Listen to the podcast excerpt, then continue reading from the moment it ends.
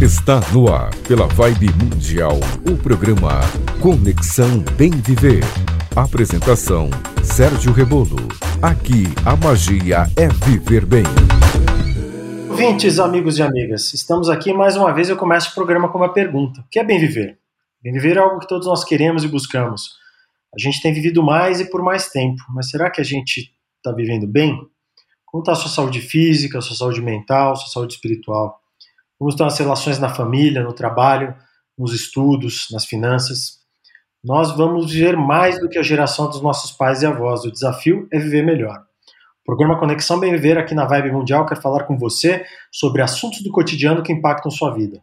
Eu sou Sérgio Rebolo, publicitário, administrador, especialista em comunicação digital, healthcare e wellness. Terei comigo pessoas que conheci ao longo de minha carreira profissional: médicos, educadores, advogados, fisioterapeutas, empreendedores e amigos muita gente interessante que eu vou conectar para conversar com você aqui no Conexão Bem Viver. Vamos nessa? Quem está aqui com a gente é o aniversariante da semana, ele fez aniversário agora no dia 15, Felipe Mangabeira, nosso especialista em áudio, incluindo gravação, mixagem, pós-produção de áudio e produção de podcasts, que hoje são não só necessários, mas fundamentais para a comunicação das pessoas e das empresas. Bom dia, meus parabéns, Mangá.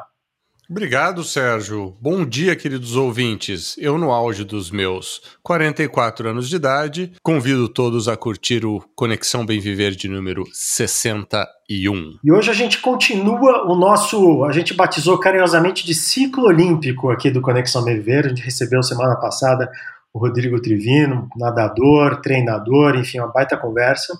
E hoje a gente continua aqui com uma outra entrevista com uma fisioterapeuta, que é difícil apresentar até maratonista, triatleta, uh, empresária, uh, trabalha com atletas amadores, atletas olímpicos, enfim, já tem experiência de mais de 15 anos como triatleta, que é a Renata Ortiz. Bem-vinda, obrigado por conversar com a gente, Renata. Bom dia, ouvintes. Bom dia, Sérgio. Bom dia, Felipe. Obrigada pelo convite. Estou muito feliz de estar aqui com vocês e espero poder ajudar é, com, com a minha experiência, com, com, com o que eu posso colaborar para o episódio de vocês. Obrigada.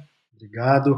A gente estava falando aqui na, na, reuniãozinha de pauta, sempre para o ouvinte que, que quer saber como é que a gente produz a gente, o programa. É tudo muito simples, é tudo muito rápido, tudo muito fácil.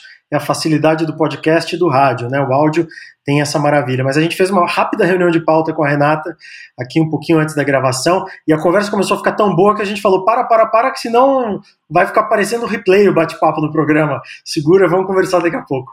Mas é o que a gente estava falando ali na, na, nessa reunião de pauta, Renata, é justamente isso, né? Que acho que é uma, é uma coisa que passa na cabeça de todo mundo que está pensando em começar a, a se exercitar, a praticar esporte com mais frequência, de maneira, de maneira cotidiana, de maneira focada, centrada, que essa coisa do, puxa, mas será que é para mim? Ai, mas é muito distante. Ah, mas eu sou só um amador. Ah, mas eu quero correr 3, 5 quilômetros. Ah, eu quero conseguir nadar na piscina 10 minutinhos só para sobreviver, etc. Como é que eu vou conseguir fazer aquilo, chegar longe?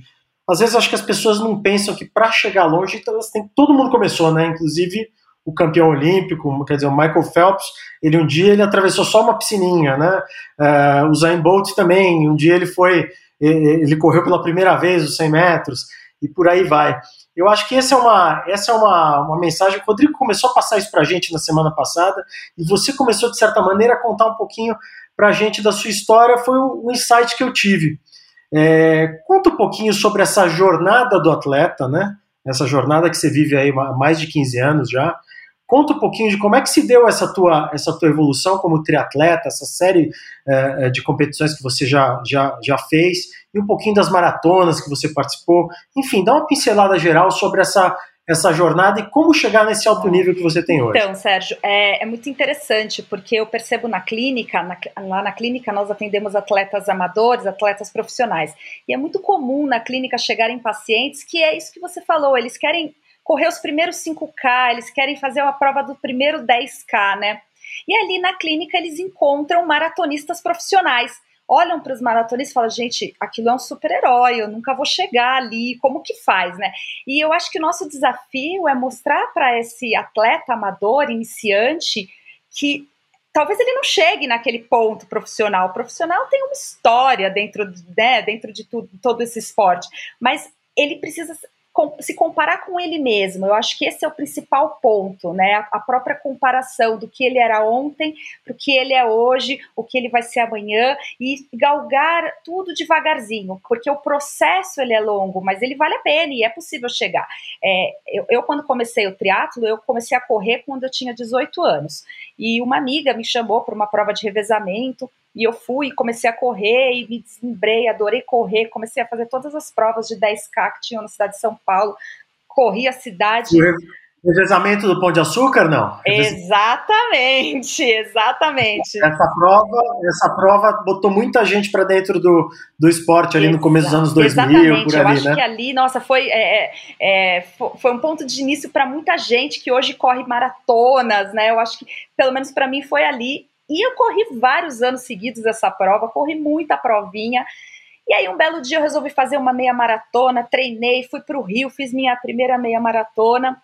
Nessa, nesse, nesse ponto, eu já tinha, já estava trabalhando com alguns atletas, mas eu só corria. Bom, aí eu abri minha clínica e eu comecei a atender vários triatletas. E para mim, Sérgio, triatleta era um ser de outro mundo. E eu comecei a atender os, os triatletas, falei, gente, eu acho que eu vou tentar fazer esse negócio aí, pelo menos eu vou experimentar, porque eu preciso saber o que, que os meus pacientes sentem, né? Eu preciso entender como que é a realidade de treinamento deles, eu preciso passar por isso. Fui lá e comecei a fazer o triatlo. Comprei uma bicicleta com o dinheiro que eu tinha ali, comecei a nadar. Eu não chegava na metade da piscina, não é que eu chegava no final da piscina de 25, eu não chegava nos 12,5, eu não conseguia chegar, mas eu fui indo devagarzinho. Fui indo devagar, fui indo devagar. Seis meses depois que eu comecei a fazer o triatlo, eu fiz o meu primeiro short triatlo, que é a provinha mais curta de triatlo, e eu fui evoluindo, evoluindo, evoluindo. Bom, passaram-se Hoje eu tenho aí mais de, acho que eu tenho quase 12 anos, 13 anos de triatlo. Eu tenho diversas provas de short triatlo, o triatlo olímpico. Quais as distâncias do short? A, a, distância do short são 750 metros nadando, 20 quilômetros pedalando e 5 correndo. O olímpico, o dobro, 1.500 nadando, 40 pedalando e 10 correndo. E essas duas provas é muito comum eu ver, uh, eu ver atletas falando assim: ah, é muito fácil nadar 750, pedalar 20, correr 5. Não é nada fácil, é, é uma das provas mais difíceis que tem, porque você tem que ter muita habilidade, porque você vai trabalhar com o coração na boca o tempo todo. Essa prova olímpico e short são provas extremamente difíceis. Provas mais longas são difíceis, o processo é longo para chegar até lá, tem que ser respeitado, mas são provas que você dosa melhor a força. É, isso, é legal isso que você falou de terminar com o coração na boca. Eu, assim como o Sérgio, eu corro há um bom tempo. Na verdade, comecei a correr em 2015 e segui um ciclo de treinamento sem assessoria esportiva, eu mesmo fazia meus treinamentos, foi, foi, evoluindo e depois eu fiquei uns dois, três anos bem parado. E eu voltei a treinar agora com assessoria e esse sábado eu fiz um treino de tiro. 16 tiros de 100 metros com 30 segundos de descanso entre um e o outro. Isso foi no sábado, eu tô dolorido até hoje. No 13 terceiro, 12 segundo tiro, você literalmente sente o coração na boca. Você tem gente que passa mal nesse tipo de treinamento. Então, quando uh, gostaria, lógico, quero que você termine a, a, tua, a tua fala, continue contando um pouco sua história, mas uma coisa muito importante que eu já queria colocar aqui, fazendo uma quebra, é que uh, o primeiro passo é só um passo, é meia piscina, são 12 metros e meio, mas é a determinação que leva você a cumprir distâncias grandes. Né? Eu, eu sempre falo assim, é, tem, tenha um sonho grande, mas dê passos pequenos de cada vez, porque se você errar, a correção ela é rápida, né? É muito, é, então se você errar, você tiver uma lesão, precisar ficar afastado por algum pro problema, tiver que desistir de alguma prova, que seja rápida essa mudança. Mas tem um sonho grande lá na frente, né? Pense grande lá na frente, mas vai devagar, vai passo a passo. Eu acho que eu, eu por mais que eu, eu, eu seja uma triatleta, que eu, eu, eu, competi por muitos anos, agora no período da pandemia eu parei um pouco, mas eu competi por quatro, cinco anos direto, bastante. É, eu incentivo os meus pacientes a treinar, a competir, eu gosto disso, eu me eu, me realizo nos meus pacientes quando eles conseguem isso, mas uma coisa que eu sempre falo para os meus pacientes tenha longevidade no esporte, trabalhe devagar no esporte, porque é isso, a longevidade, o seu pensamento é, em, em, em, ter tempo no esporte, você vai levar para o resto da sua vida. Eu cansei de ver gente que começou do zero ao 100 em questão de um mês e desistiu do esporte. É triste isso, né? Porque você vê uma pessoa que começa no esporte vai treinar tudo, faz tudo, faz maratona e aí desiste, encosta a bicicleta, encosta o tênis, engorda 20 quilos. Não é isso, não é isso que a gente busca no esporte. Esporte não é isso. Esporte é longevidade. Né? Esporte é fazer um pouquinho todos os dias. A gente tudo que a gente consegue é através da constância, é hábito, né? Então, se você tem o hábito de se alimentar bem todos os dias, é isso que vai te definir. Se você tem o hábito de treinar um pouquinho todos os dias, é isso que vai te definir. É assim que você vai conseguir performar, é assim que você vai conseguir crescer. É essa ideia que eu tenho para mim. É, por isso que eu acho que eu tô há tanto tempo no esporte, eu nunca enjoei, obviamente. É, o Sérgio já fez prova longa de corrida, ele sabe como que é quando a gente chega no limite do, do, dos treinos, a gente fala: o que, que eu estou fazendo aqui? Não sei por que, que eu me inscrevi para essa prova, é, mas a gente sabe o porquê no final das contas, né? A gente sabe que é um sonho aquilo e a cereja do bolo no dia vai chegar. Quando você terminar sua prova, tiver com sua medalha na mão, aquilo vai ter valido a pena, mas é um processo, eu acho que tem que ser devagar. E quando eu falo isso, obviamente que eu falo pelo lado profissional também, né? Se você for do zero ao 100 em um mês, você vai vai ser cliente na, na, clínica de fisioterapia aí semanalmente, você vai ser cliente VIP, não tem como, o nosso organismo, ele não acompanha às vezes a nossa cabeça, a gente tem que entender, a gente tem que se conhecer, se ouvir acima de tudo, né, saber os nossos uhum. limites. O esporte ele te dá, é como, como a, quando a gente quer explicar alguma coisa na vida, muitas vezes a gente usa metáfora, né, a gente vai entrar num, num assunto que é difícil, a gente exemplifica usando outro assunto, outro universo, uma situação similar. O, o esporte ele, ele é mais ou menos isso, ele dá metáforas para você de várias coisas da vida, né? Então a importância de disciplina. Então quer dizer, nossa, eu estou treinando para fazer uma prova difícil, complexa. De repente, será que no meu trabalho eu não tenho que ter essa mesma disciplina para ser promovido, para ganhar um prêmio, para ganhar um aumento, etc. e tal? É muito parecida a história, né? É, você quer construir uma poupança, guardar um pouquinho de dinheiro, de repente vem uma nessa época que está tão difícil da pandemia do ponto de vista de, de economia para tanta gente, né? Puxa, peraí, se eu tivesse guardado um pouquinho de dinheiro naquele momento que a minha loja estava melhor, que a minha empresa estava melhor, que o meu comércio, o meu serviço, enfim, será que eu não estaria atravessando melhor agora? Então, o esporte ele vai, vai te dando todos essas, essas, esses exemplos, essas liçõezinhas, e você entende, né? Você entende a, a, a, coisa, a coisa ilustrada. Eu falo que tem uma só que o esporte não, não a gente não encontra paralelo, que é, por exemplo, eu começo a trabalhar, eu começo a ganhar muito dinheiro. Eu guardo esse dinheiro, e se um dia eu passo a trabalhar menos, eu posso ir usando esse dinheiro, tá? Isso vale, se juntar um montante de, de, de dinheiro serve para isso. Comida, eu compro comidas é, com vencimento longo, eu estoco no meu, no meu armário, na minha geladeira. Daí eu paro de ir no supermercado. Eu posso usar esse, esse estoque por um bom tempo. O esporte, ele de certa maneira não te permite parar, você não consegue fazer poupança no esporte. Eu posso ter sido um atletão, e eu tô vendo isso agora, porque eu tô um ano e meio aí treinando mal, é, eu tô vendo como a conta chega e chega cara. É, você pode ter sido um atleta, feito ali 5, 7 anos seguidos, 10 anos seguidos, se você der uma bobeada, não adianta, essa conta, é, a rentabilidade passada não é garantia de, de, de retorno futuro, né? retorno né? Futuro. Então essa é, uma, essa é uma lição também que eu aprendi na, na pele nos últimos tempos, agora estou tentando voltar devagarinho.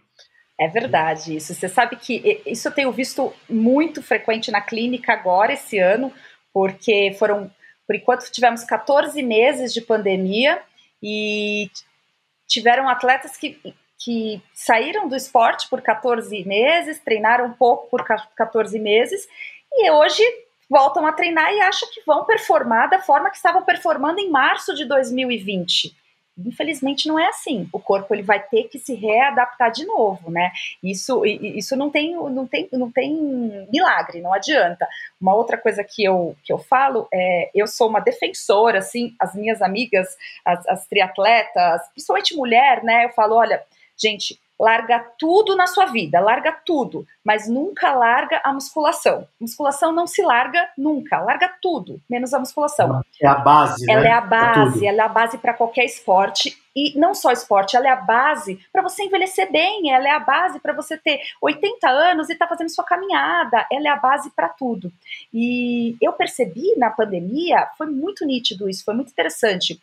Muitos atletas, tivemos dois grupos: atletas que pararam de treinar, engordaram, né? Ficaram em casa, muitos com ansiedade. Tivemos esse tipo de atleta. Tivemos atletas que, por conta do, do ritmo de vida que mudou, talvez o home office, talvez ter, ter, ter ido para fora de São Paulo, ter mais tempo, passaram a treinar mais. Então, passaram a correr mais, passaram a pedalar mais. Só que, por conta das academias terem fechado, pararam com a musculação. E aí foi, um, foi uma coisa assim, foi um cenário muito engraçado, porque foram passando os meses, essas pessoas foram treinando muito, aumentando o volume porque tinham mais tempo e a musculação não aconteceu. Quando chegou mais ou menos em agosto, essas pessoas começaram a pipocar na clínica, todo cheio de machucado. Por quê? Os machucados todos estavam, todas as lesões estavam relacionados com a falta de musculatura, com a falta de reequilíbrio muscular e o excesso de carga de treino. E aí foi onde eu mais falei, gente, se vocês não voltarem para a musculação, isso não vai ser possível, né? Vai, o tempo vai ser curto de esporte para vocês, o tempo vai, não, não é assim que funciona. Todo mundo foi voltando para a musculação e a partir de agora, que a vida está voltando um pouquinho ao normal, eles estão começando a ter lesões de novo relacionadas ao esporte, que também existe, né? A gente não pode tirar isso. Tudo bem, tem lesões relacionadas ao esporte, a gente vai tratar e é isso, é assim. Mas foi um, foi um cenário, foi muito interessante que aconteceu, foi um cenário muito engraçado lá na clínica. Ninguém fez musculação, todo mundo aumentou o volume de treino, todo mundo se machucou. É, tem que encontrar, voltar ao normal, essa normalidade é buscar equilíbrio. E a gente tem, eu pensei nisso aqui, é exatamente o nome de um quadro que a gente tem aqui dentro do Conexão Bem Viver, que é apresentado pela Paty Mota, Patrícia Mota, que tem o Reflexões de Equilíbrio, tem um Instagram também muito legal, que é o Amigo do Viajante, convido a Renata para conhecer já, arroba Reflexões, de, Reflexões do Equilíbrio e arroba Amigo do Viajante. Vamos ver qual é a dica dela de hoje, Mangá. Em Busca do Equilíbrio, com Patrícia Mota. Olá, ouvintes! Aqui é a Paty Mota do Instagram Reflexões de Equilíbrio. Ainda no tema transformações da pandemia, junto com o home office, uma realidade bem importante foi escancarada. Vida pessoal e profissional se misturam, sim. O pet aparecendo no fundo da videochamada ou o som dos filhos chorando viraram rotina, e esperamos que a existência desse outro lado tenha sido normalizada. Muitos chefes e organizações só perceberam que as pessoas têm uma vida fora do ambiente de trabalho quando se viram tendo que aceitar esses fatos. Alguns descobriram que o colega tem filho, que cuidam às vezes da mãe, dentre outras mil variações. E isso humanizou as relações. As pessoas já tinham uma vida além do trabalho, e questões pessoais que infelizmente precisavam ser resolvidas durante o dia útil. Um seguidor sabiamente comentou quando falamos do home office na semana passada. O importante é que haja flexibilidade do profissional e um bom entendimento e consideração da liderança. Sim, precisamos enxergar que o ser humano que se sente livre e tem abertura para cuidar da sua vida pessoal é um profissional melhor. Que a gente precisa apoiar o nosso time fora de campo também, porque o jogador que tem um bom suporte e a cabeça tranquila, quando entra em campo faz gol e todos ganham. Sim, também somos pessoas, além de funcionários. E viva a nossa humanidade! Te esperamos no Instagram Reflexões de Equilíbrio. Até mais! Eu sou Sérgio Rebolo e você está ouvindo Conexão Bem Viver aqui na Rádio Vibe Mundial 95,7 FM. A gente estava falando aqui dessa, dessa, vamos dizer, até das contusões estarem voltando ao normal agora que as pessoas começaram a cuidar da, da musculação, enfim, começaram, voltaram a, a se preocupar em ter, em ter essa base. Mas eu queria agora dar uma guinada na conversa aqui, Renata, falar um pouquinho de, do teu aspecto empresarial, de investidora, falar da, como é que foi esse desafio de você montar a tua clínica de fisioterapia, enfim, quanto tempo tem sua clínica, e falar um pouquinho mais sobre esse perfil de paciente. A gente falou bastante desse cara, é, vamos dizer, de desempenho mais, mais elevado, mas como é que é? Você atende também esse cara que está começando? Quem é que te procura? Quem é quem? De quem você cuida? De quem você trata lá? É, a minha clínica, ela, ela, a Life Physio, ela já está aberta desde 2009. É, e eu atendo desde então a grande maioria dos pacientes são atletas amadores. E a grande maioria são aqueles atletas que iniciaram com a prática esportiva, seja ela qual for, e por algum motivo estão na clínica, mas querem se manter fazendo o esporte. Eu costumo falar que pacientes que entram na clínica sem praticar esporte, saem da clínica praticando qualquer coisa, seja uma caminhada, seja uma, um passeio de bicicleta, porque a grande, a grande maioria das lesões elas são tratadas através do movimento. Né? É, é, essa é a bem verdade. Lesões que são tratadas somente é, é com fatores é, físicos, normalmente é um tratamento paliativo. A gente precisa chegar até o final do tratamento, que é através de movimento. Então, é o meu objetivo sempre colocar o atleta, o paciente, a senhorinha, seja quem for, para se mexer, para gerar movimento. Né? Esse é sempre o meu objetivo final. Eu digo que para eu, eu tirar um paciente do esporte e pedir para ele ficar parado, precisa de muito porque eu sou fisioterapeuta esportiva, eu sou eu sou atleta, então eu, eu, entendo na pele o que eles passam, o que eles querem evoluir, o que faz bem para esses pacientes estarem se movimentando. E lá na clínica é isso. Nós temos pacientes basicamente de ortopedia, pacientes que buscam uma melhora de qualidade de vida, pacientes que buscam se mexer, movimentar e pacientes que já se movimentam, que já praticam algum tipo de esporte e por uma determinada lesão passam ali com a gente e, e para se reabilitar e retornar ao esporte o quanto antes. Bem bacana isso que você está falando, Renata, e, e, muitas das coisas que você falou uh, me lembrou de um livro do Drauzio Varela, que se chama Correr. Livrinho super, super rapidinho, curtinho. Eu já dei a dica desse livro em um episódio lá para trás, provavelmente com o André Ricardo. E ele fala que ele começou a correr com 49 para 50 anos de idade, justamente preocupado com a saúde. Então, querido ouvinte, nunca é tarde para começar. Essa é uma mensagem importante. Já que você deu uma, uma dica de um Te Dedica antiga, qual que é a dica do Te Dedica de hoje, Mangá? Te Dedica. As melhores dicas de arte, cultura e lazer. Vamos lá, Sérgio. É, a Renata estava falando que quer botar a gente em movimento, então eu trago as dicas para os momentos de descanso no conforto do lar já que ainda estamos com um quadro de pandemia meio preocupante. Então vamos lá. Uh, mais uma vez eu vou trazer uma série e hoje eu trago uma que eu comecei, mas ainda estou no meio do caminho. Ela se chama O Método Kominsky. Estrelada por Michael Douglas e Alan Arkin, essa série é produzida por Chuck Lorre, que é muito conhecido pelo seu trabalho em outra série de humor, os nerds adoram, se chama The Big Bang Theory. Voltando para o método Kominsky. Uh, esse seriado traz o lado tragicômico de envelhecer através das vidas de dois grandes amigos. Um deles é ator e professor consagrado de Hollywood, chamado Sandy Kominsky, que é o personagem do Michael Douglas, e o seu amigo é um bem-sucedido empresário artístico chamado Norman Newlander, papel do Alan Arkin. Conforme a história se desenrola, Sandy e Norman aprendem a lidar com a morte de entes queridos, novos relacionamentos amorosos, limitações físicas da idade e também o aparecimento de doenças. Apesar dos temas parecerem dramáticos, o roteiro trata tudo com uma leveza ímpar e mostra que é possível rir e se divertir e fazer belas reflexões sobre envelhecer. A série conta com apenas duas temporadas de oito episódios e os episódios são curtinhos, com menos de meia hora de duração.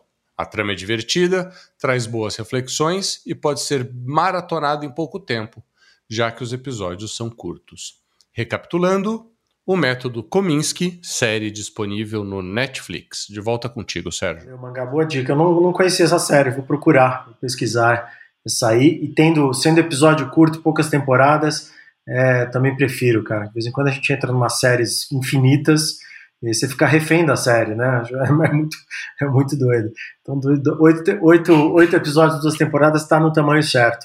Renata, o programa aqui no rádio está chegando no final. A gente tem aqui 30 minutinhos que voam, e, mas a gente tem o nosso podcast, então já Fica o convite para quem está escutando a gente aqui para continuar, porque você vai continuar falando para a gente aqui de fisioterapia, falando de conquista, falando de desafio e falando essa mensagem que o Manga sintetizou no fim, antes do, antes do Te Dedica aqui, que é o esporte está acessível a todos, né? A gente não tem idade para começar, não há limitação, então sempre é hora de começar, sempre é idade de começar, é só procurar e se adequar a fazer do jeito certo.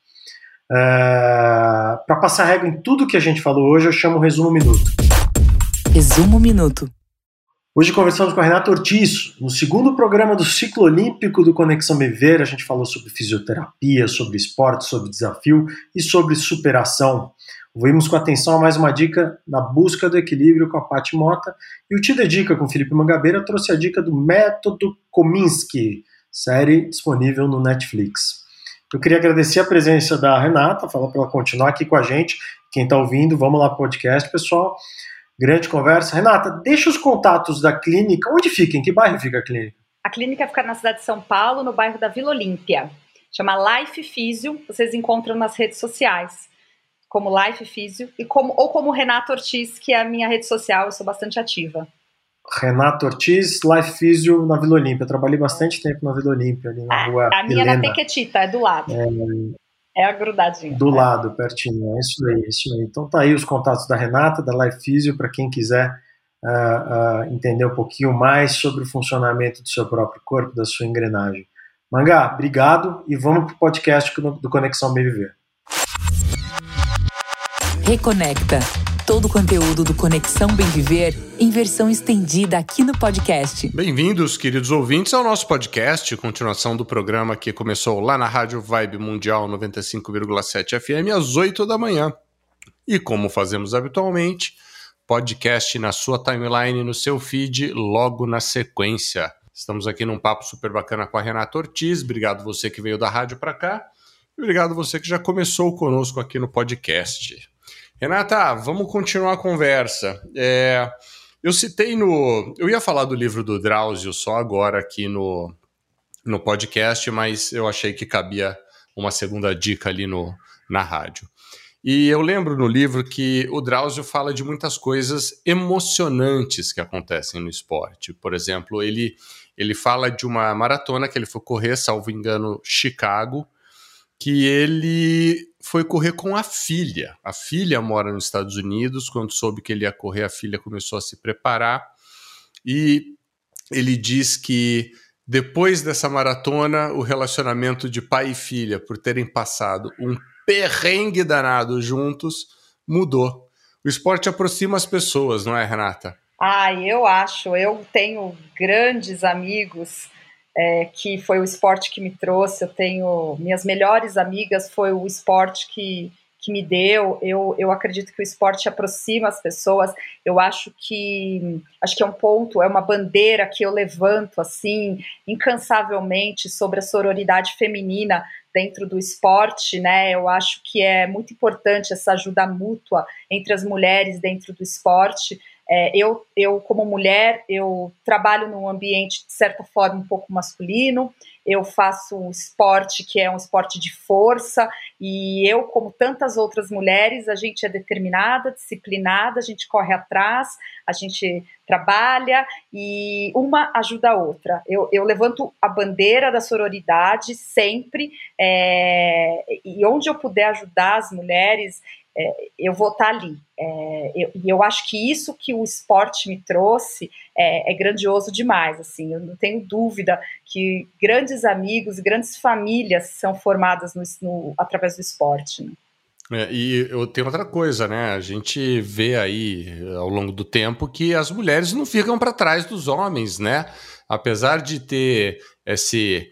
Uh, vamos, estigma de é o sexo frágil. Isso é uma coisa já tão velha, tão antiga, né? Que não só nas competências é, cognitivas e não só na inteligência, não só na liderança, as mulheres também são fortes no físico, né? Exatamente. E eventualmente, vou dizer, considero que são mais disciplinadas para manter uma atividade física e um treino do que muito homem que eu conheço. Agora eu vou dar um testemunho.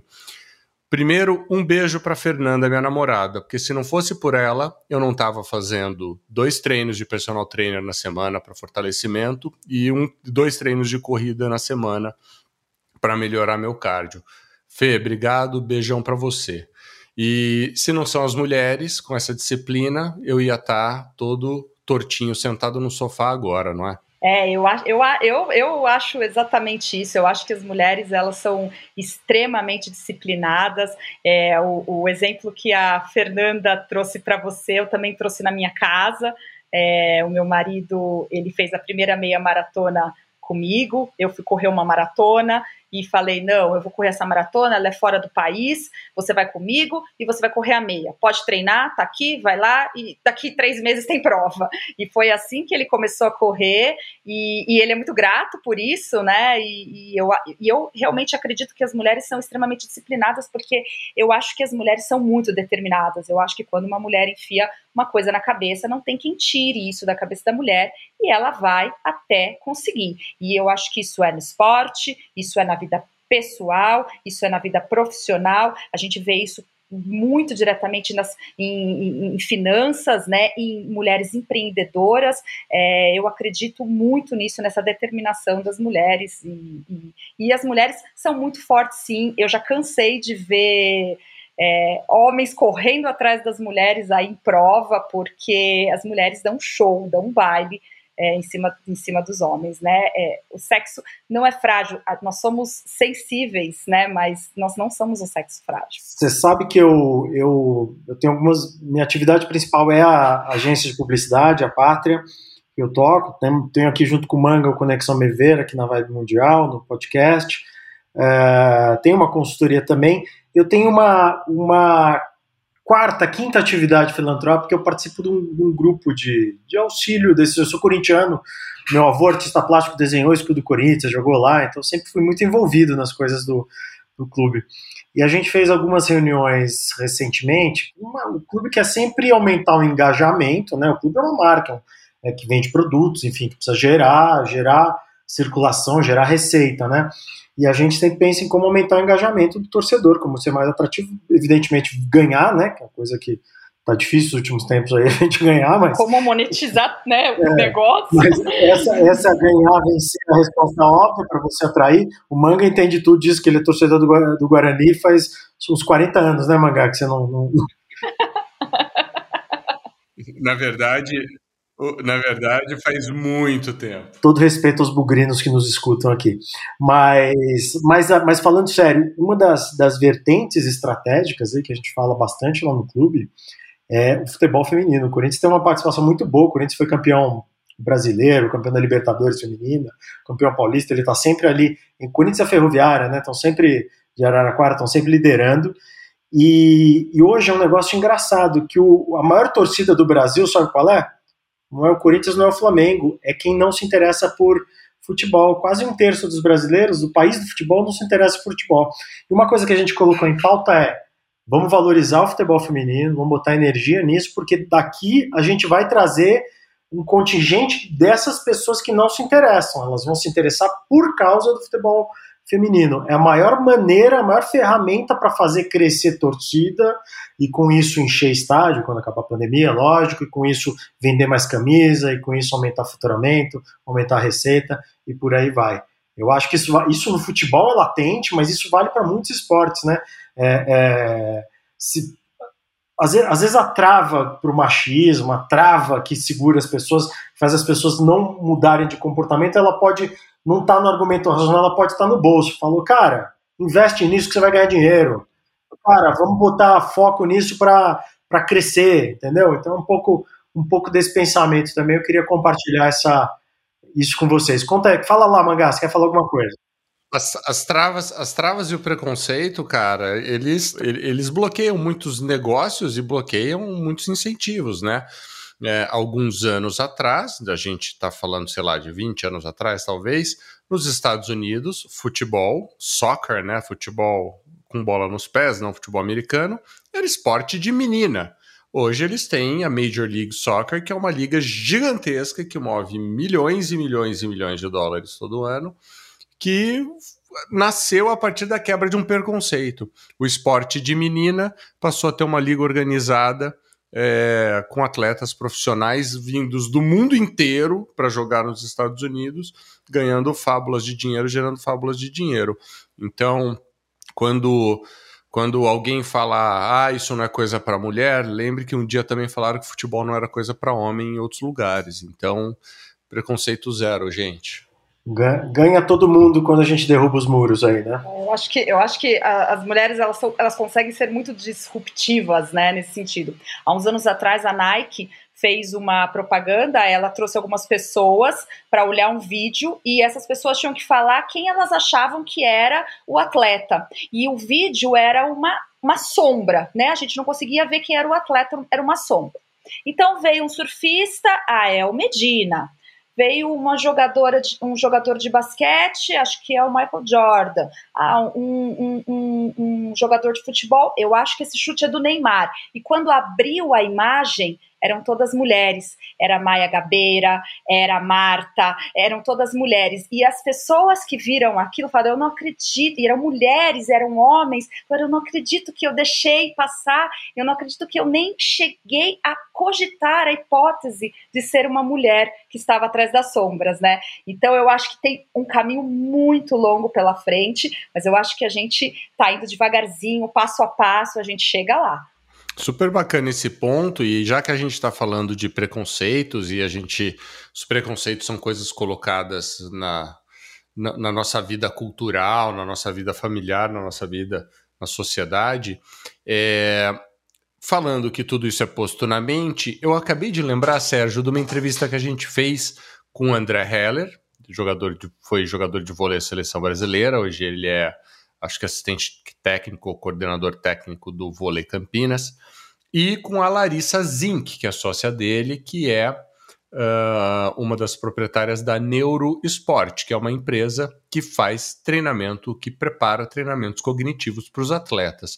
Renata, conta para mim, é, na tua prática como treinadora, como corredora, nadadora, triatleta, uh, qual, qual que é o grande, qual que é o papel, qual é o peso da cabeça, do cérebro do, do, do atleta no seu resultado e na sua prática? Ah, eu, eu acho que é fundamental. Eu acho que na fisioterapia nós deixamos bem claro para o paciente a questão física, o que está acontecendo, quais são os processos para a gente chegar até o nosso objetivo.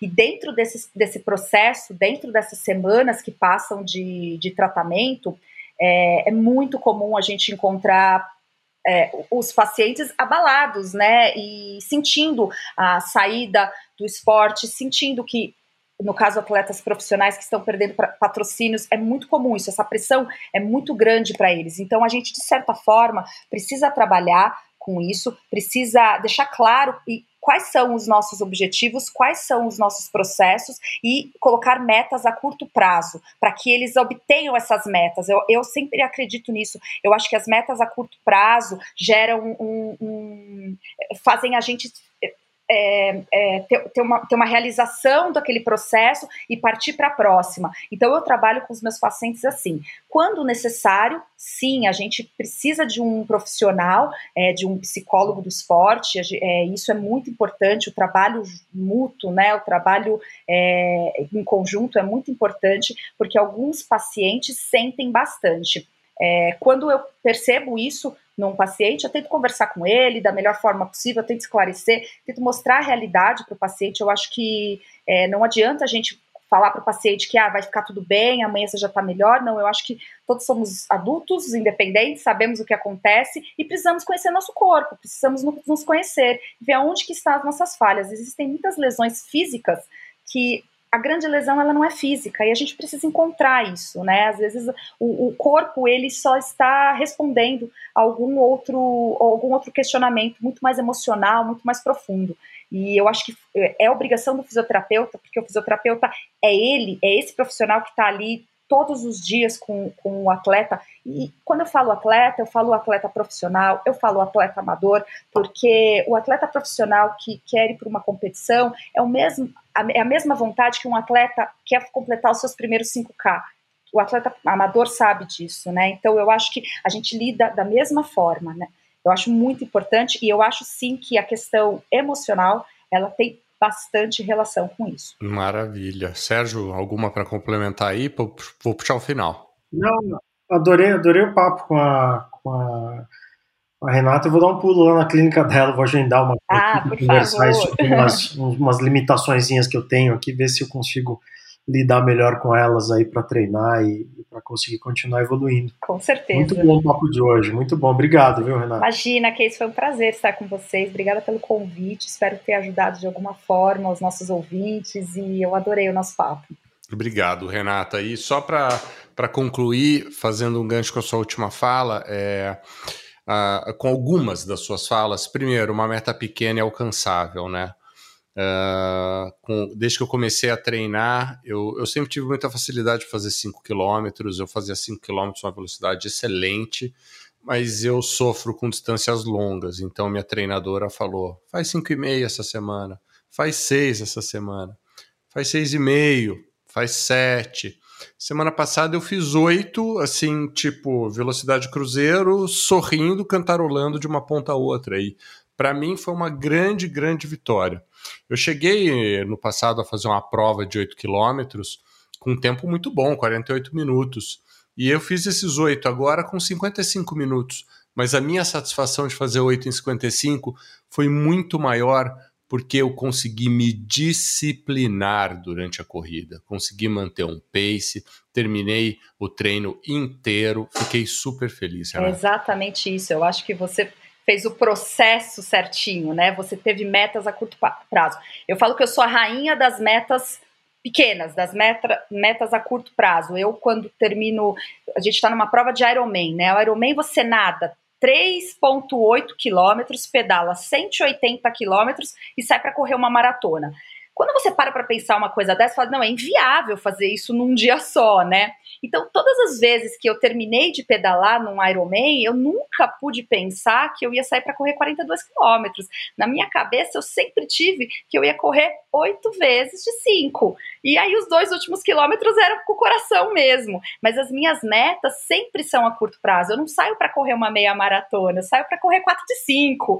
E eu, eu, eu vou bem melhor assim, com tudo eu faço isso, né? Eu tô numa natação no mar, eu não fico focada no final da natação, eu fico focada na próxima boia, onde eu preciso fazer o retorno.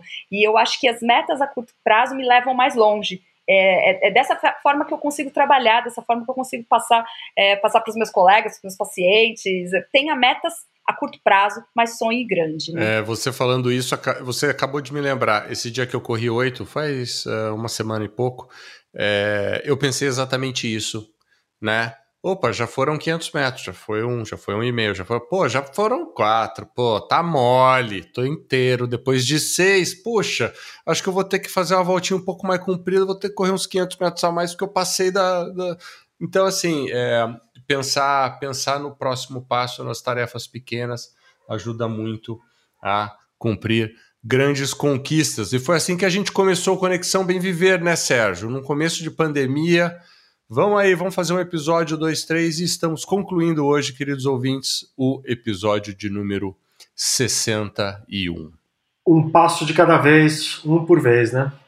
É isso aí. Daqui a pouco a gente está com o programa no ar há 10 anos, o Sérgio de cabelo branco e eu correndo uma maratona. E vocês me convidem, hein? que eu estarei aqui.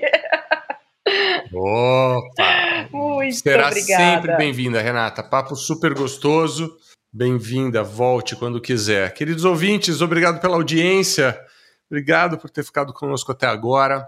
Não esqueçam de mandar suas dicas, dúvidas, críticas, sugestões, sugestões de pauta. Você tem algum atleta aí que você gostaria de ouvir no Conexão Bem Viver?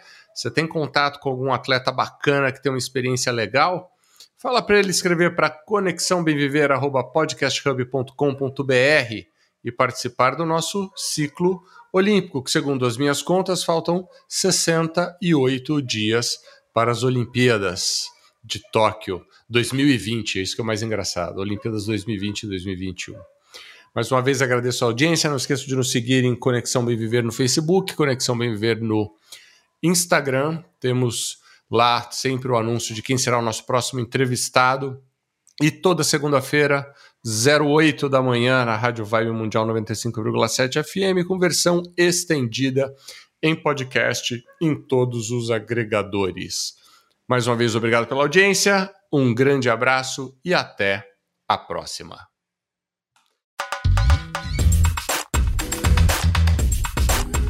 Esse podcast foi produzido pela podcasthub.com.br.